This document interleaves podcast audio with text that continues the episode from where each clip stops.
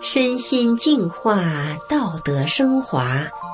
现在是明慧广播电台的修炼故事节目。听众朋友您好，我是德明。今天和大家分享的故事是：如果你真正热爱过，你一定会懂得。电视剧《雍正王朝》里的三阿哥演员姜光宇是那么的热爱表演，并且深深的为表演这门艺术而沉醉。但他却曾一度以为自己再也没有机会站到水银灯下了，无法像伟大的演员一样留下为所有人称道的角色。今天，我们就来分享获奖演员姜光宇的故事。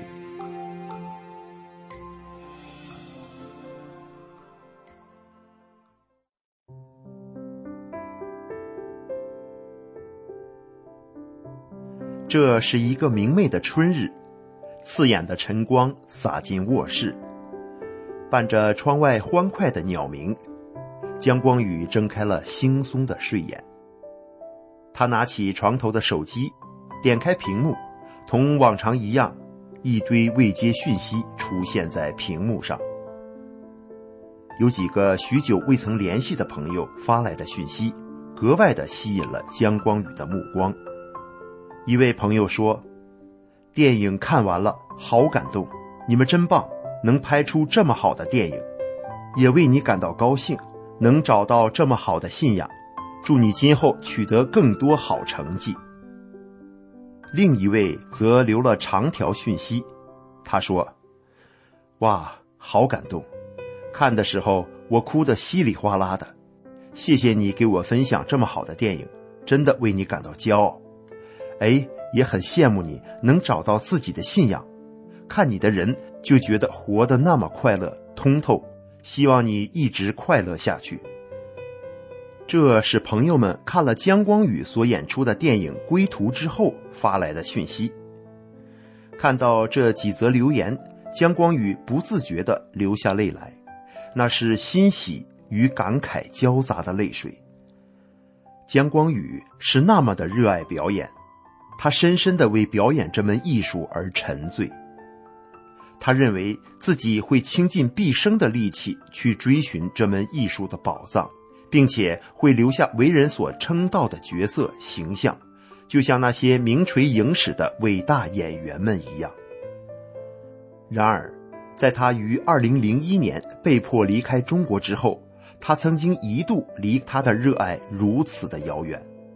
直到整整十八年之后，在他接演《归途》这部电影上映之后，久未联系的朋友为此所发来的这些讯息，怎能不让他有所感触？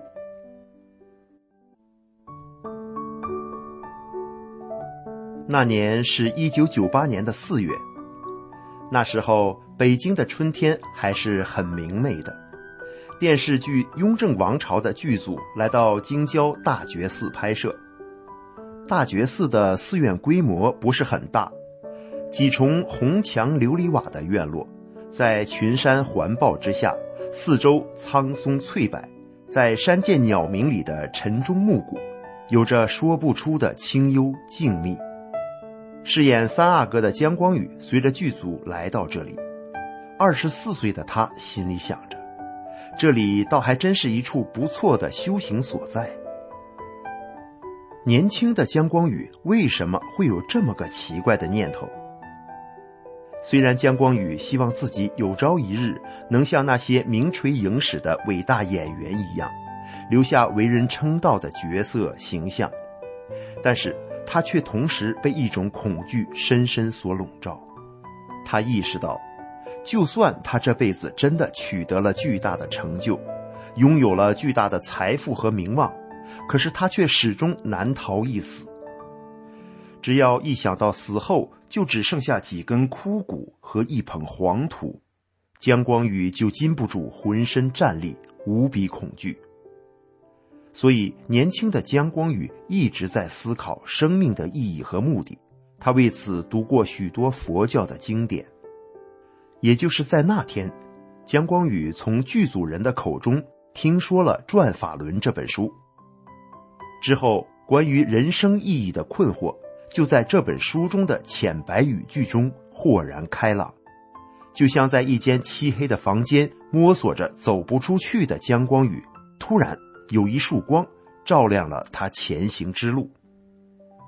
在电影《归途》中有一幕戏，影片里的男主角跪倒在法轮大法师父李洪志大师的像前，他双手合十。声泪俱下的感激着师傅赐予他第二次生命。也就是在一九九八年冬日的一个晚上，姜光宇也是像影片中的主角一样，他双手合十，恭恭敬敬地跪倒在《转法轮》这本书前，脸上带着两行清泪。随着《雍正王朝》这部戏的成功。姜光宇在剧中出色的演出吸引了演剧圈的注意。一九九八年八月，一部央视的开年大戏已经确定由姜光宇来担任此剧的男二号。然而，此时剧组却突然要求所有演员一定要签一个保证书，证明自己不修炼法轮功方可参加拍摄。这是一个年轻演员梦寐以求的演出机会。毋庸置疑，也是姜光宇拉近与伟大演员距离的良机，一般人是绝不愿失去的。然而此刻对姜光宇而言，虽然他修炼法轮功还不足九个月，但是人生获得解答的欣喜，以及恐惧被消解后有如重生般的震撼，在自己的热爱以及生命的意义这个天平上。姜光宇已经毫无犹豫，他告诉制片主任，他不能签了名再偷偷私下练，这违反了法轮功真善忍的要求。当姜光宇昂首走出剧组大门的时候，他对自己刚才的勇气和果决倍感自豪。而当他正准备坐车回家的时候，他的手机却响了起来。是另一个剧组请姜光宇过去跟导演见个面。虽然姜光宇心里想着，万一他们又要签什么保证书的话，这不又是浪费时间而已吗？但他还是去了。一进门，就看见客厅沙发上坐着一个灰白头发的男子，双目炯炯有神，精神矍铄。一旁的副导演赶忙介绍。他就是导演，姓范。坐定之后，范导直奔主题的说：“最近有没有安排接别的角色啊？”而姜光宇则不无调侃的回答说：“嗨，就在来您这儿之前，我刚刚推了一个男二号。”范导问：“为什么呢？”姜光宇说：“因为我修炼法轮功啊。”范导听了回答后，怔怔的看着姜光宇，足足有一分钟没说话。然后他洒脱的一笑，手指着姜光宇，大声说道：“小伙子，你真行，佩服佩服！冲着你这份真诚和勇气，如果你愿意的话，这个角色就是你的了。这个角色一样是年度大戏的男二号。”签完合同，走出大门，一阵凉爽的清风吹过。姜光宇迎着的是北京的西垂晚照。失之东隅，收之桑榆。修炼的道理尽在生命的得失之间。姜光宇对修炼又有了一番体悟。隔年，二零零零年四月二十五号，那天。姜光宇为争取自由修炼而去中南海西门上访，之后他被送进了看守所，被关押了二十四小时之后，他被放了出来。走在北京城华灯初上的大街上，姜光宇突然感到了一阵孤独无助。偌大的中国，竟然再也没有一个可以让他自由修炼。从容生活的地方了。一股凄然彷徨的情绪笼罩了他，他无力的回到了家，然后一头倒在床上便沉沉睡去。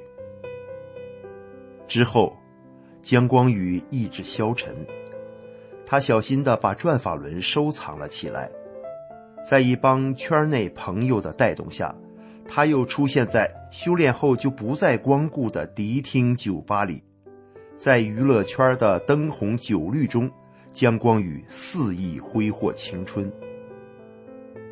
可是姜光宇并不快乐，真的不快乐。他觉得自己像只鸵鸟，把自己埋在沙里，逃避着那束光亮。然而，生活中的享乐无法给予他生命的喜悦，他甚至感到非常痛苦。生命就如此消沉了几个月后，有一天，姜光宇的一位朋友给他打来了电话，说有礼物要送给姜光宇。光宇拿到了那份礼物。是李洪志师傅最新发表的一首诗《心自明》。这首诗的前几句是：“法度众生师导航，一帆升起一帆扬，放下执着轻舟快，人心繁重难过洋。”就是这么一首诗，让姜光宇足足哭了有半个小时。擦干了眼泪，光宇看着镜中的自己，他终于又开心的笑了。一首短诗，就让那个修炼人又回来了。二零零一年的四月，姜光宇登上飞机，飞离中国，飞往能自由修炼的地方。那时正是他演艺事业的黄金时期。俯瞰着中华大地。那时候，姜光宇以为自己再也没有机会站到水银灯下了，向伟大演员看齐，留下为人称道的角色和形象。姜光宇以为自己这个愿望将随着飞机一步步远离。那时，他内心的遗憾难以言述。如果你曾经真正热爱过什么，你就一定能体会到他当时的心情。离开中国的姜光宇来到了爱尔兰，他在爱尔兰的加油站工作。一九九四年，那时十九岁的姜光宇瞒着家人，自己偷偷休了学。他辛苦的打工一个多月，攒了路费，然后他从新疆搭上火车到了北京。往他热爱的表演艺术之路冒险。当时他拎着一个小箱子，拿着一把吉他，就这么走了。现在他在陌生的国家做着卑微的工作，挣着微薄的薪水，更远离了他热爱的表演工作。但奇怪的是，他依然是喜悦的，就像当年带着吉他从新疆到北京的他一样。因为姜光宇知道，人生在追求中必然有得有失，而如果你觉得你得到的是弥足珍贵的，那么对于你失去的东西就不再那么留恋。二零一七年，美国新世纪影视基地成立了，并向姜光宇发出了邀请。二零一九年，在电影《归途》制作完成两个月之后的一天早晨。正在欧洲旅行的姜光宇突然收到了一个消息，他拿到了美国阿克莱德国际影展二零一九年度的男主角最佳成就奖。姜光宇愣愣的看着这个消息，从心底涌上了一股复杂至极的滋味。在二零一九年九月的英国威尔士国际影展上。当主持人宣布影展的最佳男演员奖的时候，大屏幕上出现了电影《归途》和姜光宇的名字。这已经是他凭借此片拿到的第三个最佳男演员奖了。姜光宇从主办人手中接过奖状，然后对着台下的观众无比自豪地说了一段获奖感言。他是这么开场的。我是一名法轮功学员，在中国大陆，法轮功眼下正在遭受着中共政权的残酷镇压，而这部电影讲述的正是法轮大法的真相。在历经困顿之后，姜光宇骄傲自己能成为真善人信仰捍卫者中的一员。姜光宇喜欢一句话：“石可以碎，不可以夺其坚。”他认为一个艺术人。一定要有他不可动摇的坚守的东西，如果没有这些东西，他就很难成为一位大艺术家。这就是姜光宇的故事，他没有放弃生命中最重要的价值和意义。他是一位法轮大法修炼者，也是一位演员，一位赢得国际最佳男演员奖的演员。在电影《归途》的结尾。历经生死之劫的男女主角，走在旭日初升的海边。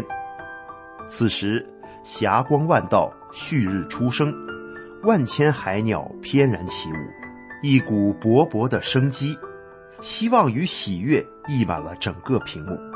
这一幕深深的感动了许多观众。好，听众朋友，今天的故事就讲到这里了，感谢您的收听，我们下次节目再见。